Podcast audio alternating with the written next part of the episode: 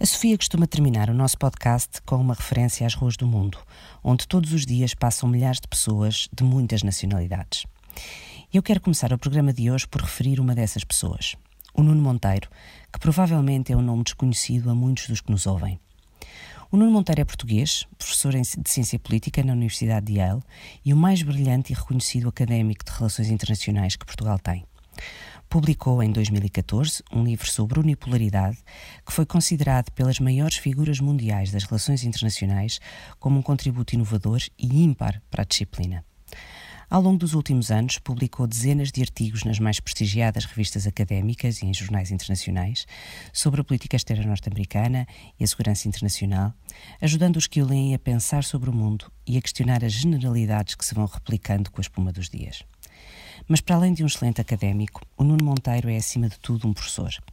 Daqueles que marca a vida dos alunos pela forma como ensina, pelas aulas que dá, pela forma como acompanha os alunos, pelas histórias que conta, com um sentido de humor certeiro e absolutamente desconcertante. Para os colegas, o Nuno Monteiro é uma referência pela qualidade excepcional do trabalho que produz, pelas gargalhadas que provoca, mesmo quando estamos a tratar de assuntos tão cinzentos, pelo entusiasmo que gera nos projetos que participa, mas acima de tudo, pela sincera humildade que só é possível a quem espera fazer a diferença através do trabalho conjunto com os outros. Apesar de viver nos Estados Unidos há mais de 15 anos, o Nuno Monteiro nunca deixou de pensar sobre Portugal e participar nas iniciativas que por cá vamos organizando e para as quais pedimos que participe. Tem imensas ideias, imensos projetos interessantes, imensas iniciativas para realizar e que cativam logo na primeira conversa em que as apresenta mas o Nuno Monteiro deixou-nos fisicamente na semana passada. Com ele partiram os contributos que nos daria no futuro, mas não o exemplo, as ideias, os projetos e a expectativa de poder fazer diferença ao gerar e transmitir conhecimento de forma clara e compreensível a quem o lê e ouve. Deixou-nos demasiado cedo, mas nunca será tarde para conhecer a sua obra e o tanto que nos ensinou. Por isso, deixo um apelo. Vão à internet e pesquisem por Nuno P. Monteiro leiam, ouçam e pensem sobre o que nos transmitiu. É talvez a melhor forma de honrar a sua memória e de dar continuidade ao trabalho que nos deixou.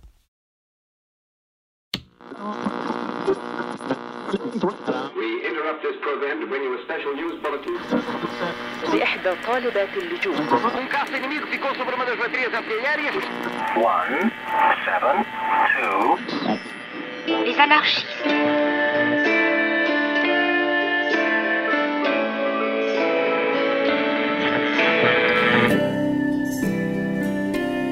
thank you Olá, sejam bem-vindos à Rua do Mundo, um podcast semanal sobre a atualidade mundial em português. Por esta altura já percebeu que eu não sou a Sofia Lorena, embora, segundo eu saiba, as nossas vozes estejam até muito parecidas neste momento. Eh, eu sou Marco António, produtor do programa, e comigo estão a Ana Santos Pinto, a Susana Peralta e o Rui Tavares. Olá, vizinhança. Olá, vizinhança. Olá, vizinhas e vizinhos. Olá, Sofia. Ah, não. É um... Aceitamos toda a gente neste bairro, é uma coisa. É, não temos, é temos, temos perder o nível. Não, isto é, é, é, a gentrificação. Já temos vizinhos com o nome de, de General Romano. Tivemos uma requisição civil. Exato. uma requisição civil. Oh, meu Deus. A Sofia não está, já se percebeu. Daqui uh, vão os nossos votos das melhoras e de uh, boa ação dos antibióticos.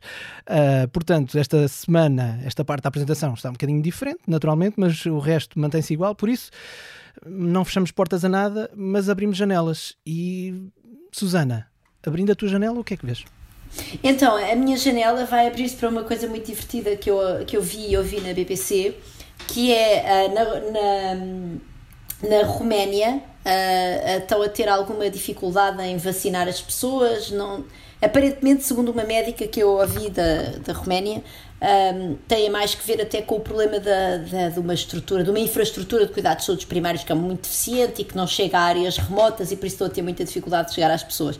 E então tiveram uma ideia que não sei se vai resolver o problema ou não, porque não tenho a certeza, enfim, sendo que eu não sou uma grande, não sou aliás nada especialista na Roménia, mas uh, não sei se as pessoas das tais áreas remotas aonde não chegam os cuidados de saúde primário são o visitante típico do Castelo do Drácula, mas ainda assim criaram um programa em que se as pessoas forem ao Castelo do Drácula recebem uma vacina, por isso são vacinadas para a Covid-19 e depois têm direito a uma visita gratuita do, do monumento. E, e pronto, achei que era bastante divertido. Não, eu sei que não é assim. Eu tive, tive, tive a hesitar entre vários destaques de coisas muito sérias e muito tristes um, mas depois achei este, achei imensa piada a este e achei que podíamos agora, vem aí o verão e assim as pessoas, e estamos desconfinados, enfim, parcialmente, bastante desconfinados, e fiquei a achar que era uma coisa que nós podíamos adaptar aqui em Portugal, sei lá, uh, no Cristo Rei. As vacinas no, no pescoço? É, exatamente, as vacinas no pescoço era uma das hipóteses que podíamos adaptar, mas comecei a imaginar, a minha, a minha imaginação pôs-se em movimento relativamente aos monumentos onde podíamos ter centros de vacinação e oferecer visitas gratuitas. Uh, e pronto, e achei que era, que era um destaque assim, vamos dizer, mais, mais ligeiro. Posso apenas re, uh, referir Capela dos Ossos? Ah, Capela dos Ossos é um sítio ótimo! Exatamente. Uh, vacinação na Capela dos perfeito, Ossos. Perfeito, perfeito. Sim, isso é ótimo. É Cristo Rei, Capela dos Ossos. como é que chama? Aquela coisa da, das capelas inacabadas do Mosteiro das, da Batalha ao ar livre e assim também tem. Pronto também a minha é proposta, Grutas de Miradar. Grutas de Miradar também tem pinta, exatamente. A Capela dos Ossos era Pogarã. É, nós, ossos que aqui estamos, pelos vossos esperamos. Ah, pois é, o que está escrito. Repara, podes fazer uma, toda uma campanha de vá para fora cá dentro, que nós estamos a precisar e tal, o setor do turismo em si.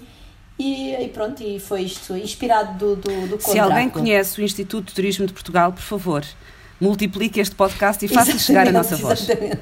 Leve esta mensagem e multipliquem. Rui, abre a janela. Diz-me o que é que vês. Uh, não para o Conde Drácula, mas para o monstro do Loch Ness uh, ou a independência da Escócia, o que quer que seja uh, avistado primeiro. houve eleições locais e regionais e dos parlamentos devolvidos no Reino Unido. nós aqui há, há, pouco tempo tivemos um programa em que falámos da, da reunificação da Irlanda. Claro que o outro o, o, outro termo a seguir deste binómio é a possível independência da Escócia. O Partido Nacional Escocês aumentou a sua votação, aumentou o seu número de deputados uh, num sistema em que é bastante difícil sequer ter maiorias, portanto aumentou mais um deputado e ficou a um da maioria absoluta, mas tem o concurso de oito, oito deputados dos verdes escoceses, que também são pró-independência e para o referendo. E agora vai iniciar-se uma longa discussão entre se uh, teria sido necessário o Partido Nacional Escocês ter uh, a maioria dos votos, uh, a maioria dos deputados para poder ter um mandato para um referendo, ou se basta a junção dos votos dos partidos independentistas, e vai ser engraçado ver Londres e Boris Johnson a usarem contra a Escócia uh, o contrário de todos os argumentos que usaram contra a União Europeia, ou seja, agora já não vale a, fazer, uh, já não vale a pena fazer referendos, não vale a pena aferir a vontade popular, uh, não faz sentido nenhum afirmar a soberania e a autodeterminação da Escócia, porque do ponto de vista económico eles vão ficar piores, etc, etc. Portanto, temos, temos matéria para, para ir seguindo com o tempo nos próximos anos. E do que ouvi das eh, declarações de Nicola Sturgeon, na minha terra diz-se ela está cheia de moral. Pelo menos tem, tem, tem, mais moral do que o Salmond, que é uma coisa, uma característica curiosa, pá, que é eh, eles terem todos os nomes de peixe, salmão e esturjão. o que combina com o Loch Ness, com o Loch Ness. Ana, abre a janela e diz-nos o que é que vês. Eu abro a janela para a minha cidade favorita de sempre, onde já fui muito feliz, que é a cidade de Jerusalém. E uh, há umas semanas, há duas semanas, creio, uh, eu já destacava aqui. Tiveste os... síndrome de, de, começaste a profetizar? Exato, profetizei. Não é aquele fui, síndrome que o pessoal tem a Jerusalém. Fui o professor Bambo, uh, o professor de Bambo da Cidade Sagrada. Um, a Maia. E, mas não profetizei por nada de especial, porque. Ana Bambo Silva. exato. Silva porquê? Silva porquê? Posso ser. Era, havia uma homofonia melhor Pronto. com, com Nomes gregos tu não me arranjas, agora Silva, tudo bem. Um, e portanto, uh, porquê é que eu fiz essa, essa referência há duas semanas? Porque uh, desde o início de maio que se celebra uh, o mês do, do, do, da cidade de Jerusalém uh, e o agravar dos confrontos entre judeus radicais e árabes muçulmanos em torno da cidade velha. Uh, já adquiriu uma, uma dimensão uh, muito significativa e, e, ímpar comparando com os números dos últimos anos, e há aqui dois fatores simbólicos. O primeiro é uh, o processo de expulsão de um conjunto de famílias árabes de um bairro que fica junto à, à, à, porta de Damasco, portanto, é uma das portas de entrada da, da cidade de, de Jerusalém. O processo está em, em tribunal e, na verdade, o que está em causa é quem é que é o verdadeiro proprietário daquele terreno, se as famílias que uh, possuíam a terra em 1967, quando o território era controlado pela Jordânia, ou se pertencia, uh, se pertence ainda a um fundo judeu que as comprou a famílias árabes em 1876. Um, este, este bairro um, está dentro, como vos disse, da, da cidade de Jerusalém e uh, no mês do Ramadão, no mês em que se celebra uh, o Dia de Jerusalém, uh, em momento politicamente muito conflitual, estava reunida a tempestade perfeita para um, se agravarem os confrontos e durante os últimos dias temos visto a resposta policial de Israel, uh, a tensão uh, entre as comunidades palestinianas uh, já em Gaza, as comunidades árabes muçulmanas em Jerusalém e judeus ortodoxos, por exemplo, com o Presidente da Câmara de Jerusalém a ter declarações inflamatórias e que podem mesmo ser apelidadas de xenófobas em relação um, a manifestantes. Não me parece que se acalme, uh, pelo menos para já, uh, e é sempre para mim com um coração muito apertado que vejo aquela cidade e aquelas pessoas uh, viverem um nível de violência que se arrasta há tantos e tantos e tantos anos. Essas são as vistas que vocês têm das vossas janelas. Quando abro a janela, vejo Massamá e vejo o IC19. Portanto, é o que é. falar nisso, uh, daqui a pouco vamos pôr-nos à estrada para darmos uma volta pela Europa. Uh, e para qualquer boa viagem, uma das primeiras coisas a fazer é o quê? É sintonizar para escolher uma boa rádio. Já voltamos. And services,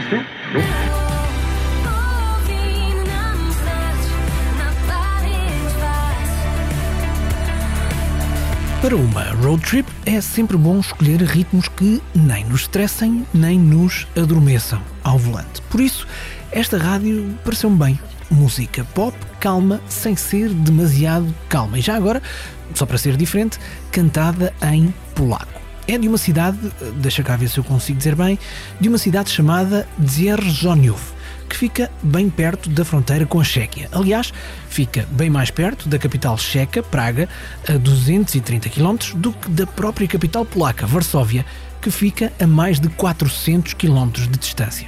Ah, quanto à rádio de música calma, mas não demasiado calma, chama-se Meloradio. E pronto, agora sim, vamos de viagem pela Europa.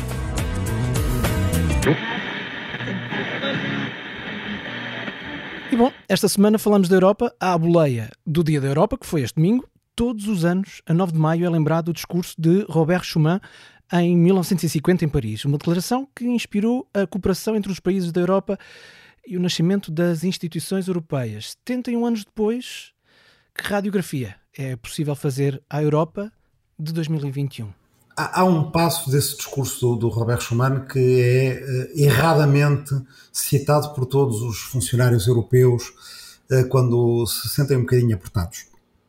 Quer dizer que Schuman disse que a Europa não seria feita de uma vez só, nem com um plano de conjunto, mas através de pequenos passos. Quando o que ele disse é parecido, mas não é a mesma coisa, há uma diferença subtil, é que a Europa não seria feita de uma vez só, nem com um plano de conjunto, se ele queria dizer que a Europa não seria feita como foi feita a, a, a Constituição Americana, ou seja, com uh, eh, 200 pessoas enfiadas numa sala em Filadélfia e saírem de lá com um, uh, um plano de uma futura nação, mas que a Europa seria feita, ele não disse por pequenos passos, disse por realizações concretas que criem uma solidariedade de facto. Uh, que ainda por cima em, em, francês tem a vantagem que rima, ele foi enfático nisso, des réalisations concrètes créant une solidarité de fait. Aquela rima a pontuar bem o discurso de que primeiro tinham que ver as coisas materiais, como juntar a produção do carvão e do aço francesa e alemã, de forma a que dessas coisas materiais emergisse uma solidariedade de facto e que isso precederia, de certa forma, o, uh, uh, o idealismo da construção europeia. Uh, não era esta a única maneira de fazer a Europa, havia outras propostas ao mesmo tempo, em particular a que vinha do lado do Altiero Spinelli e dos federalistas que queriam fazer uma coisa muito mais parecida com o que se está a fazer agora com a Convenção sobre o Futuro da Europa, ou seja, gente reunida em, em praças, em cidades por todo o continente, uh, basicamente uh, jurando uma Constituição democrática para o continente europeu, mas a estratégia de construção europeia tecnocrática de Robert Schuman e de Jean Monnet, que era quem estava por trás da Declaração Schuman, foi a, a que teve mais apoio dos governos, da indústria e, portanto, a que na prática acabou por vingar, embora temperada em grandes momentos por esses outros elementos que vinham do lado do federalismo, que conseguiram forçar a eleição direta para o Parlamento Europeu, que conseguiram forçar a Carta Europeia dos Direitos Fundamentais, ou seja, apesar de tudo, os idealistas como Spinelli conseguiram ir temperando esta construção tecnocrática da Europa de Schuman e de uh. A questão é que onde nós estamos agora, os pequenos passos não chegam. A construção tecnocrática da Europa não é suficiente para uh, uh, trazer a cidadania consigo.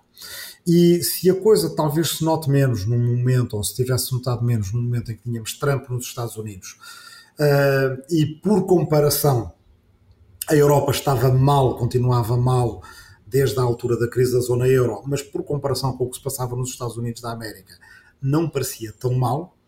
No momento em que temos uh, um novo presidente nos Estados Unidos que tem que responder perante a cidadania e o ativismo da sua ala esquerda do Partido Democrático. E toma decisões e faz propostas uh, que são um, mais ágeis, mais avançadas do que aquilo que nós alguma vez poderíamos esperar na Europa, ou seja, de repente surgem propostas para uh, libertar as patentes das vacinas, ou de repente temos uh, propostas para infraestrutura nos Estados Unidos ou apoio social, em, em, que o ritmo avança, nós percebemos que esta Europa dos pequenos passos está esgotada.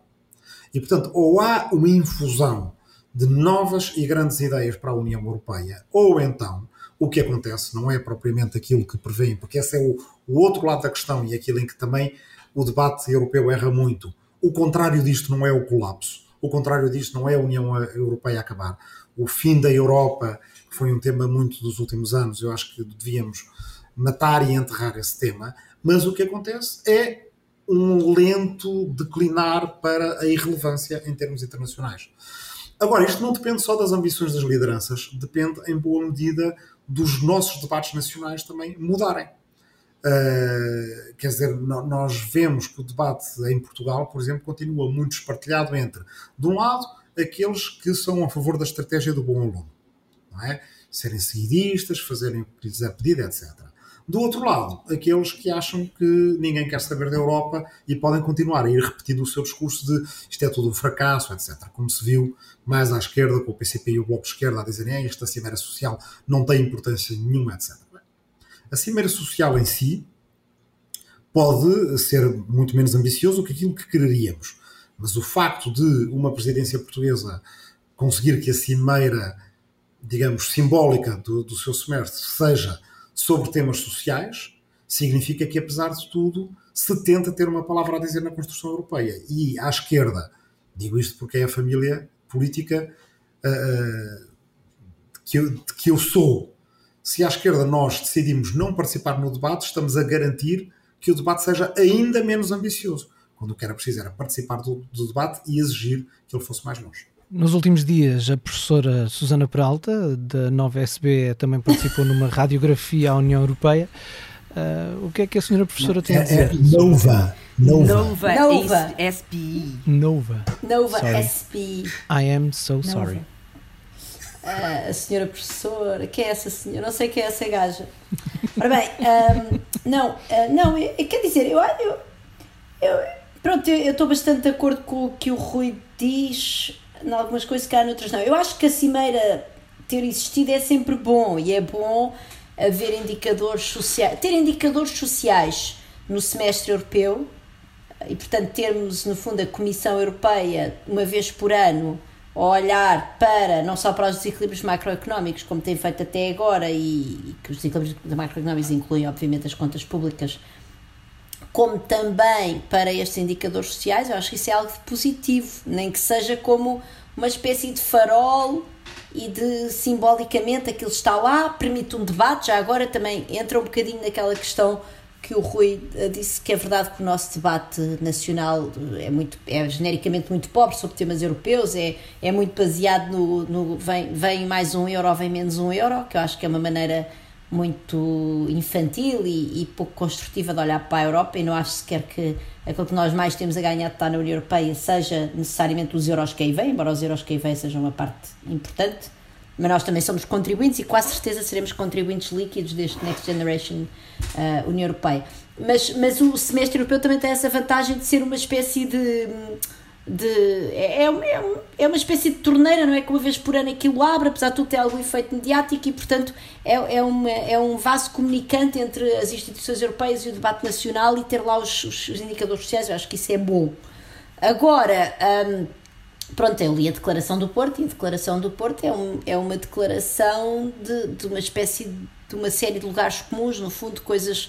Quem é que não quer, não é? Emprego de maior qualidade, quem é que não quer resolver o problema dos jovens e da precariedade, quem é que não está preocupado com as desigualdades de género? Há quem não esteja, mas é claro, é, é uma minoria muito pequena do eleitorado europeu em geral. Não tem lá nada de medidas concretas, absolutamente nada e não tem absolutamente nada de uma coisa que me preocupa imenso, que é com que meios é que os países ou a própria União vão implementar esse tipo de agenda mais progressista enquanto nós não falarmos dos elefantes na sala dos impostos europeus e da regra da unanimidade para matérias de harmonização fiscal ou de lançamento de impostos europeus. E portanto se nós temos é que nós temos um Estado temos um eu, eu não é, eu sei que a União Europeia não é um Estado de maneira nenhuma peço desculpa. Para os economistas é mais ou menos a mesma coisa. Nós chamamos aquilo uma, uma federação mas não é. Eu sei que não é eu, eu não quero agora aqui ofender os meus colegas de painel mas sabem que os economistas são pessoas assim básicas não é? Dizem assim umas coisas. Não ofendes nada. Yeah. é uma federação Frankenstein. Sim, isso todas são um bocadinho, mas acho que tu tens toda a razão que, eh, para todos os efeitos práticos, a União Europeia em muitas coisas já se comporta como um Estado federal, um Estado e, não, federal. e não usamos essa palavra com medo de ofender Ai, ai, outras ai, que a pessoas, ciência eu política está sei a ter dentro equisemas. A ciência política está a ter equisemas por aqui. palavra F é um problema, não é? E F-word. Mas repara, mas quer dizer, mas é uma coisa esquisita porque tu tens uma tem competências que realmente se equiparam ao Estado Federal em algumas coisas, mas depois não tem uma coisa que o Estado Federal faz e quando tu falaste do Biden e bem, que é a capacidade de, bem, de ter, ter receitas próprias e ter uma capacidade de ter de fazer transferências no fundo, não é? De fazer uma política de, de, de, eh, de partilha de risco que existe na União Europeia, porque nós temos uma política de transferências, mas quer dizer, é uma, uma micro coisinha eh, que não. Sim, mas não- isso, os Estados Unidos também não, não, tinham, não, não tiveram logo impostos federais eh, e os- o orçamento da- da- da- do Congresso e da Federação no PIB americano era muito diminuto numa altura em que já era uma federação. Quer dizer, eu agora para chatear um bocadinho mais a Ana, epá, acho que, que, que isso é uma. Essa discussão nominalista eh, de facto acaba por não ter em conta que para. para o que, o que é que é isto? É um Estado de Estados. Oh, Rui, mas é um É Estado de Estados. pronto, não é um Estado em para maiúsculos, quem? É minúsculo. Não, é mas porque- tá- pois, pois isso é, É um pois, Estado de é verdade, é para verdade. quem? Pergunta é à esmagadora maioria dos cidadãos que detêm um passaporte com o símbolo da União Europeia. E quantos deles vão associar o conceito de União Europeia, se é que sabem o que é que isso significa, a um Estado ou uma noção de federação que não deixa de ser uma forma de organização político-administrativa de um Estado? Ah, mas repara, isso aí não, não, e, não, e, não queremos isso estar... é um argumento prejudicial, desculpem lá, porque ao comparar a União Europeia com o Estado, vai ficar sempre a perder. E depois estamos sempre com as expectativas altas em relação ao que a União Europeia possa fazer, porque estamos nessa lógica e a União Europeia vai ficar sempre a perder. Tudo o que faça vai acabar por ser desvalorizado, por dizer que devíamos ter ido mais além, devíamos ter feito isto, devíamos ter feito aquilo, quando na base da comparação a estrutura do sistema político da União Europeia não pode ser comparada a um Estado, desde logo pelas competências que dispõe. Não, mas eu, pois eu, eu, não, eu não sei se pode ser um Estado ou não, mas tem uma componente de federação no sentido em que tem, há competências de facto de, de decisão, não é? de políticas designadamente económicas, que nós não, não quer dizer, que Mas estão lá em cima, não é? Oh, Susana, deixa-me pegar exatamente E desse ponto nesse... de vista é um bocado, é uma federação. Deixa-me deixa deixa pegar exatamente nesse ponto porque Uh, quando o Rui, o Rui estava a falar, e bem, da, da noção das concretizações uh, e de concretizações uh, que, que, vão acentuando aquilo que é o modelo da integração. Realizações, Realizações concretas, concretas e a Susana falava na questão dos indicadores, que, que eu acho que é muitíssimo importante. Deixem-me pegar nesta, na, o que para mim é fundamental neste, neste momento da União Europeia, que é a questão do modelo social europeu.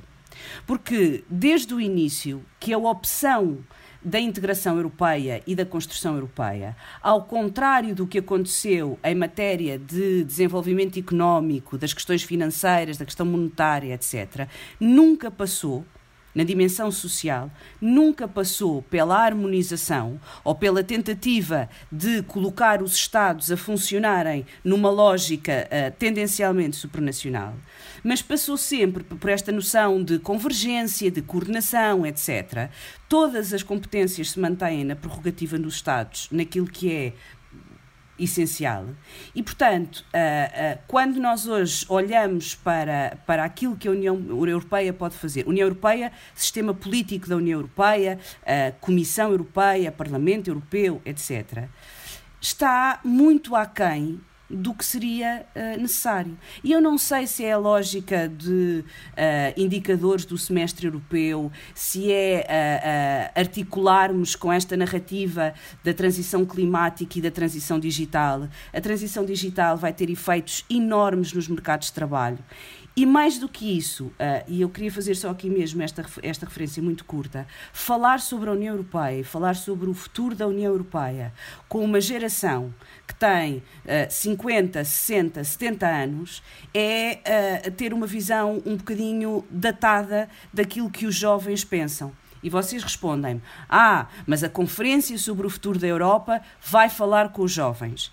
E a minha pergunta é: em que é que isso se vai refletir no ponto de vista da formulação das políticas públicas e daquilo que é a visão dos jovens para a União Europeia? Falar uh, naquilo que é as aspirações para o mercado de trabalho, falar na nova pobreza e falar na precariedade, falar naquilo que se pretende que uh, uh, os Estados e a União Europeia trabalhem em matéria de apoio social, em matéria de educação. isto não é só Erasmus e não é só mobilidade, é muito mais do que isso. E eu continuo a achar que todos os dias da Europa se celebram de uma forma simbólica. Acho que uh, uh, o contexto da pandemia foi muito importante para trazer o debate sobre esta ideia do modelo social europeu e do, do, do pilar uh, dos direitos sociais mas continuamos a olhar para essas realizações concretas, para a tecnocracia, para a burocracia, quando eu não sei se nós conseguimos uh, concordar sobre pelo menos uma uh, harmonização mínima de uh, políticas sociais. Pronto, já destilei meu mau feitio, posso-me ir embora. Aconteceu aqui uma coisa engraçada, eh, pela qual a Ana e eu uh, a Susana, que é esta história de de repente. Ambos dizíamos, ah, não tem grande importância, não vamos discutir muito a história de se é um Estado ou não é um Estado, mas apesar de tudo, essa discussão tem, tem a sua própria dinâmica e entusiasmamos. E se calhar não é tão pouco importante assim. Porque, eh, dizia a Ana, o defeito dessa discussão é que depois a União Europeia fica sempre aquém. Porque quando comparada com um Estado, um Estado consegue sempre fazer mais do que a União Europeia eh, faz. Ou seja, sei lá, como dizia o Tribunal Constitucional Alemão, um Estado tem a competência de definir as suas próprias competências eh, e, portanto, consegue sempre fazer coisas que estão uh, uh, que responda melhor aos acontecimentos. Mas depois a gente vai pensar bem, se é o lado da ciência política. Mas depois uh, deixa-me aqui pôr um bocadinho, usar das minhas manias de taras e manias de historiador. vamos ver na prática. Por exemplo, o mercado interno da União Europeia é mais integrado do que o do Canadá no Canadá não dá para levar mais do que X garrafas de vinho de uma, de uma província para outra. Ou se uma pessoa for sócio de um clube de vinho na internet, não pode ser de, de, da província de Alberta e comprar vinho na província de Ontário. Uh, na China, que é um estado Vamos e toda a gente chama porque é que estás um a utilizar o, o, exemplo de vinho? Porquê é que utilizas o exemplo de vinho? não, não, não, não, é, não, é, não é por razões de ser assim um enorme bebedor de vinho se bem que eu não excluo a hipótese de vir a ser sócio de um clube de vinho, calma. Pronto, mas olha, mas se, se quiseres ser e quiseres emigrar para o Canadá, tens que prestar atenção ao facto de não podes ser uh, através de fronteiras de províncias. Ok, ah, está anotado. China, toda a gente assume a China é um Estado. Mas na China, como toda a gente sabe, não há mobilidade interna, nem toda a gente, quer dizer, é pode passar de uma província para outra ou do campo para a cidade, como pode fazer na União Europeia. Portanto, na prática, o que é que isso quer dizer? O gajo pode dizer, pá, mas nos Estados Unidos há segurança social e ela é federal. Pois é, mas demorou 120 anos ou 130 anos a aparecer e mesmo assim foi só porque o Roosevelt basicamente pressionou o Supremo Tribunal que finalmente os, uh, os juízes do Supremo aceitaram a ideia de que poderia haver uma segurança social federal, porque antes usava-se o mesmo argumento que se usa uh, hoje em dia na Europa muitas vezes, que é isso é uma matéria para os Estados. Os Estados, se quiserem fazer, fazem, mas não é para a Federação. Da subsidiariedade. O que eu quero dizer com isto é que, em grande medida, uh, eu não estou a usar Estado com, com E maiúsculo, até porque nunca uso Estado com E maiúsculo. Uso Estado com E minúsculo, ou seja, a comunidade política organizada. É uma maneira abreviada da gente se referir à comunidade política organizada. É aquilo, em grande medida, que nós quisermos que seja. E nos próprios tratados da União Europeia já há imensas maneiras de fazer boa parte das coisas uh, uh, de que vocês estão a dizer, seja com uma cooperação reforçada, para haver recursos próprios, acho que a Susana tem toda a razão, enquanto não houver recursos próprios, não haverá maneira de implementar as coisas que estão como meros desidratos, desidrata, no, no, no, na carta social, uh, mas se houver vontade política, pode-se fazer. Os tratados dão suficiente elasticidade para se fazer. E como é que se inventa essa coisa que é a vontade política? É através da exigência cidadã. É por isso, a grande diferença entre os Estados Unidos e a União Europeia é que eles lá, não tendo um sistema nacional de saúde federal, mesmo que tenham um revés tremendo qualquer, seja eleito um Trump ou quer que seja, um Bernie Sanders ou uma Elizabeth Warren ou uma Alexandria Ocasio-Cortez, para dar exemplos do lado progressista do debate, não deixam de o exigir à Federação. E na Europa, nós passamos o tempo todo a inventar desculpas para não é a Europa que pode fazer. Portanto, eu percebo o que a Ana diz e de facto é um risco comparar a União Europeia com uma federação com um Estado, porque fica sempre aquém, mas eu contraponho esse risco o outro risco que é se nós não dissermos que para vários efeitos funcionais, para responder à realidade política como ela é, a Europa tem que fazer muito mais daquilo que os cidadãos esperam dela, e a pandemia foi prova disso. Não havia nenhumas competências na saúde pública. Acontece uma pandemia e as pessoas perguntam onde é que está a Europa. E, portanto, é preciso, é pelo contrário, comparar cada vez mais com os Estados Unidos e com o Canadá e com outras federações e com a Suíça, que é para ver se as pessoas começam a visualizar aquilo que a Europa pode fazer desde que a vontade política de milhões de europeus comece a pôr os nossos políticos a, a fazer o caminho que é necessário em termos Sim, de, mas eu não percebo. Coragem e vontade pois, política. Eu acho isso tudo fantástico e estou completamente de acordo contigo. E aliás, eu, eu acrescento que tu não, não faz sentido do ponto de vista económico tu teres uma, uma jurisdição, não não, não quer chamar Estado, não quer saber, tens uma, tens uma entidade supranacional que tem jurisdição acerca da política, lá está, da livre circulação, não só de bens e serviços, como também dos fatores de produção, ou seja, das pessoas e do capital, uh, e depois essa jurisdição não tem capacidade para tributar uh, designadamente esses, esses fatores de produção. Isso é uma coisa que não faz sentido nenhum. Ah, não é por acaso que em Portugal só dizer mais esta. é pago. É, parece a situação dos Estados Unidos uh, pré-revolucionária, mas ao contrário, não é? Quer dizer, a queixa do, do, dos, dos revolucionários americanos é que tinham taxação sem representação. Sem representação. Nós, nós temos nós, representação nós, sem taxação. Nós temos representação ao Exatamente. nível federal, através do Parlamento Europeu, mas não temos taxação. Oh Rui, mas falta-te aquilo que é fundamental, que é a comunidade política. E tu não tens a comunidade política. Pois é, não tens, mas não isso tens. era onde eu ia chegar, exatamente. Não tens. O problema é esse, é onde é que estão esses milhões de eleitores mas eu não sei europeus? Se não tens a comunidade política ou simplesmente postulas que a não tens. Mas, oh... Porque há um bocadinho aquela história que é, não pode haver democracia sem demos. Ou seja, para teres uma democracia tens de ter primeiro o povo no qual faz a democracia. E a experiência histórica diz que é exatamente ao contrário. Epá. Tu primeiro tens as decisões que tens que tomar de forma coletiva.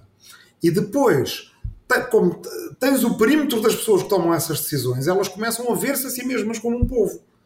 Não é? Ou seja, tu não tinhas italianos quando fizeste a Itália. Aliás, a frase famosa do Risorgimento é fizemos a Itália, agora temos que fazer os italianos, não é? Portanto, tu primeiro instituis o perímetro no qual tens que tomar decisões. E aqui, claramente, o perímetro de Portugal, ou da França, ou da Alemanha que seja, não é suficiente. A Alemanha pode tomar as decisões que quiser sozinha, mas no mundo que é uh, das Chinas e dos Estados Unidos, a Alemanha por si só não é nada. Agora, a Alemanha com a Europa já é qualquer coisa. É essa escala que precisamos tomar decisões. O povo europeu vem depois. Não é? vem depois, vem com as decisões que tem que se tomar. Sim, mas repara, apesar de tudo, a Alemanha tem um nível de autonomia que, por exemplo, um país como Portugal não tem, não é? Porque é uma economia maior, para começar, mas é em 2050. Justa, portanto, há coisas que eles conseguem fazer e nós não conseguimos. Pois, pois, não sabemos como é que vai ser daqui a 20 anos. Tens toda a em 2050 ou 2100 vão descobrir que são um país pequeno. Eu acho, aliás, que os alemães até já veem isso bastante pois. bem. Tens razão. Eu acho é que politicamente tu continuas muito, uh, muito uh, preso, não é? A uma visão em que, no fundo, isto continua a ser uma visão pronto, intragovernamental e em que tu, e mesmo em Portugal, há muito poucas pessoas. Quer dizer, isso não é só verdade dos famosos frugais ou dos países mais ricos ou não sei o quê que não querem pagar para os supostos preguiçosos do Sul. É também verdade dos supostos preguiçosos do Sul que também veem uh, esta, coisa super perversa de ver a União Europeia como dinheiro a cair em vez de ser algo que fosse realmente, genuinamente, uma, uma, uma organização supranacional. Eu não sou incapacitada para, para debater se é um. Bem, eu sei que não é um Estado, e então isso do Estado com isso com minúscula sou mesmo muito incapaz. Mas, mas quer dizer, há, há, este, há este organismo supranacional, é uma jurisdição, tem, tem, poder, tem poder de decisão. Para mim, tem poder político, tem poder político sobre. Uh, poder de decisão política sobre políticas económicas. Pronto. Portanto, para mim, isso é para se isso é um Estado ou não, para mim, enquanto economista, na verdade, importa não me importa assim muito. Uh, peço desculpa, Ana Santos Pinto, depois não, não mandes ninguém aqui para me partir as duas pernas hoje quando vou passear o cão. Mas. Quem ouvir até pensa que é verdade, não sei. Ai, a senhora professora vai fazer na SBE de muletas. Na SBE, eu te chamo de SBE. Bom, Esta mas pessoa de ciência política e relações internacionais são conhecidos uh, para.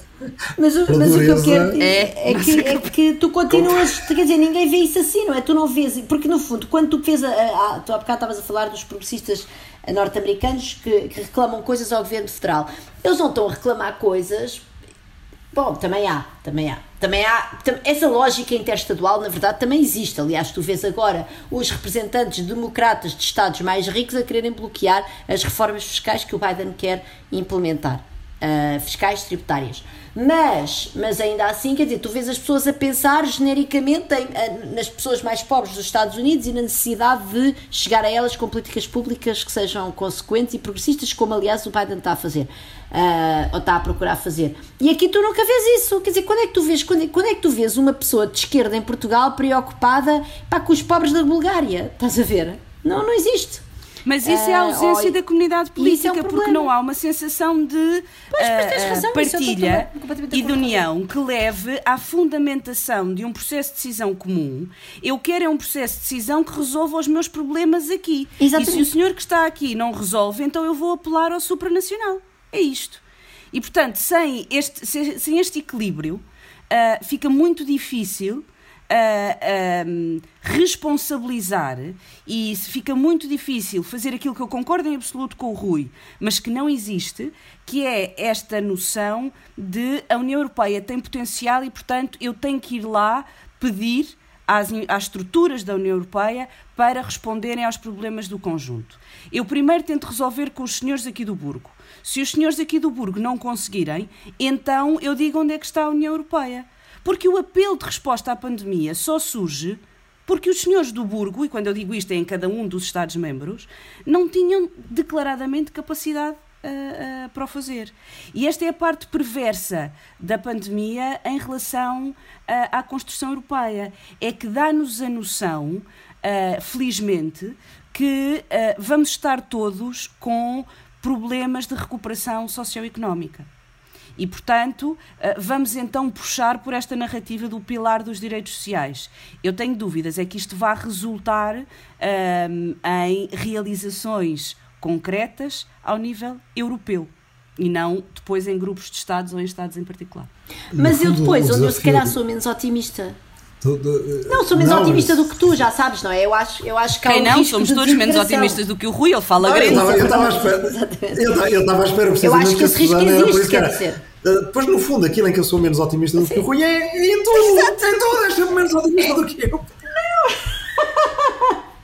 Não, mas quer dizer, nessa parte da desintegração, porque as pessoas votam em, em, em agendas uh, anti-europeias. Pronto. E, e, isso pode colocar em risco a própria União. Né? Mas deixem-me fazer-vos uma pergunta. Bom, está bem, mas o que é que está bem com a Europa? é que falamos muito de uma União que não é muito unida e o que é que está bem? Olha, somos, uma, somos democratas. Temos o primado da bom, lei. Desculpa, bom, desculpa. É mais Orbán, menos Orbán. Vamos lá, vamos não, não, não. vamos falar não, sobre não, não. isso. Comparem. mais Orbán, menos Orbán. Temos dos melhores níveis de qualidade de vida do Não, isso mundo. é verdade, isso é verdade. Sim, Temos é verdade, é verdade. Uh, uh, dos melhores Somos níveis livres. de acesso à educação do é verdade. mundo. E à saúde. E à e saúde.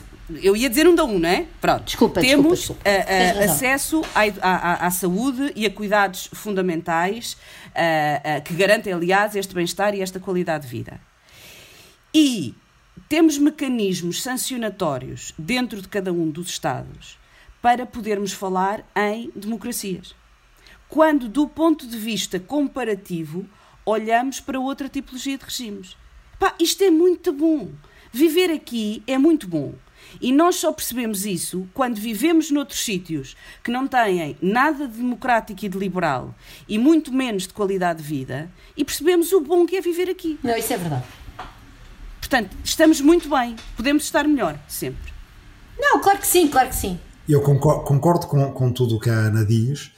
No fundo, acho que nós o que, o que temos na Europa, em alguns países mais, outros menos, é um grande equilíbrio, uh, ou um equilíbrio muito virtuoso entre coletivo e individual.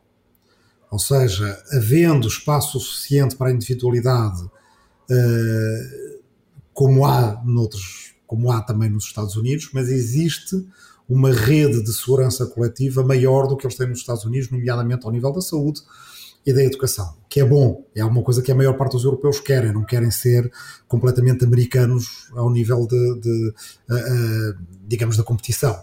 Mas eu acho que o que nós temos de melhor na Europa, na verdade, é, é o nosso desafio. Porque reparem, o desafio da, da, da, democracia americana, aquilo em que a democracia americana ainda não é completa, é porque ainda não se conseguiu construir como democracia multirracial. Na verdade, eles dizem sempre, e com razão, tem dois sistemas de justiça, um para brancos, outro para negros. A polícia trata de maneira diferente brancos e negros. O acesso ao crédito, o acesso bem, a tudo e a mesma falta de empatia que vocês diagnosticavam entre o que é que um português diz, um pobre búlgaro, em grande medida tem sido o problema dos Estados Unidos. Há constituencies, comunidades políticas, uh, uh, quer dizer, que estão completamente nas tintas para a maneira como vive a outra metade racial dos Estados Unidos. O desafio da União Europeia é outro, é o de construir uma democracia transnacional. Bom, e em termos raciais também temos as nossas issues. É é? Temos imensos, imensos desafios. Mas, e, e meus amigos, mas, uh, caros vizinhos, a Federação não resolve esse problema. Não. Não, mas há, há não, medida. Não, não, não, não, eu, não, eu não estou a dizer que não tenhamos aquele outro problema. O que eu quero dizer é que, historicamente, a grande linha de fratura dos Estados Unidos é racial historicamente, a grande linha de fratura na Europa, que nos levou a várias guerras mundiais, é nacional. E acho o desafio de construir uma democracia transnacional um desafio à altura do século XXI e, portanto, é um desafio que é interessante de se ter, precisamos é de ter algum entusiasmo com ele, porque também é bom que calhe à nossa geração fazer alguma coisa que nunca foi feita antes. Eu, eu posso acrescentar uma coisa já agora, assim, ah, eu acho que uh, há outra coisa que, que a Europa tem boa, quer dizer, que é, que é a livre, tudo aquilo que é livre, que nós falámos antes, a livre circulação de, de pessoas e capital e de mercadorias e de serviços é bom, é muito bom. Podia ser melhor se nós pudéssemos juntar a isso mecanismos de partilha de risco mais consequentes ao nível da União era, era melhor, mas quer dizer, em si já é bom. Por exemplo, a livre circulação de pessoas é um ótimo mecanismo de partilha de risco, que aliás foi utilizado amplamente pelas, pelos portugueses e portuguesas na última crise, que nesta crise está fechado, está agarrotado, mas na outra crise o ato de emigrar é uma maneira de partilhar o risco, sem qualquer juízo de valor, quer dizer, como eu digo, eu preferia ter também, junto com isso, uma política de transferências mais Uh, consequente ao nível, ao nível da União, que permitisse às pessoas não terem que fazer escolhas, às vezes tão uh, uh, dramáticas do ponto de vista pessoal. E também, enfim, depois temos. Enfim, somos uma União estranha porque não se fala a mesma língua, portanto há custos enormes de adaptação. E... Agora, a verdade é que isso também é bom, quer dizer, portanto, a União Europeia continua a ser um espaço de prosperidade e a nossa, e a nossa União Económica e Monetária para mim, eu não, não, não coloco isso em causa, não estou disponível ainda para colocar isso em causa. Mas há muitas pessoas que Uh, e com razão, muitas delas não veem, não, veem não, não, não partilham desta visão de prosperidade que, é, que, que, este grupo que está aqui representado nos vizinhos da Rua do Mundo vê. E isso, isso é um risco político, e é aí onde eu, eu fico menos, menos otimista do que o Rui. Só aí. só aí, só aí. Vizinhança, ficamos por aqui. Uh, Rui Tavares, Ana Santos Pinto. Com um toque liberal de Susana Peralta. Susana Peralta. Até para a semana. Eu volto já a seguir para dizer coisas às pessoas que nos ouvem.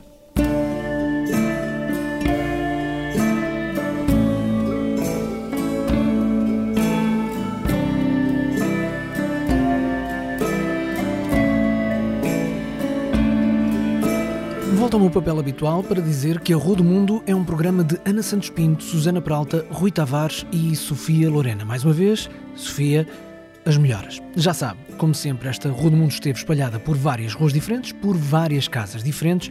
Eu sou Marco António, produzo e edito o programa com o apoio da empresa produtora 366 Ideias. A imagem oficial do podcast é da autoria de Vera Tavares e esta canção chama-se Waltz, é dos Somersault, que são André Rito e Felipe Barros. Pode contactar a equipa do programa pelo e-mail podcastrodomundo.gmail.com, seguir-nos no Twitter e no Facebook e, claro, pode ajudar-nos passando a palavra. Fale da Rua do Mundo aos amigos, aos colegas de trabalho, enfim, a pessoas que já ouvem outros podcasts ou que se interessem pela atualidade internacional. Envie aos amigos um link do Spotify, do iTunes, Apple Podcasts ou de outra qualquer plataforma para os episódios deste programa. A melhor publicidade é sempre esta: alguém que gosta recomenda a alguém que ainda não conhece, mas pode vir a conhecer e gostar da Rua do Mundo. Voltamos para a semana.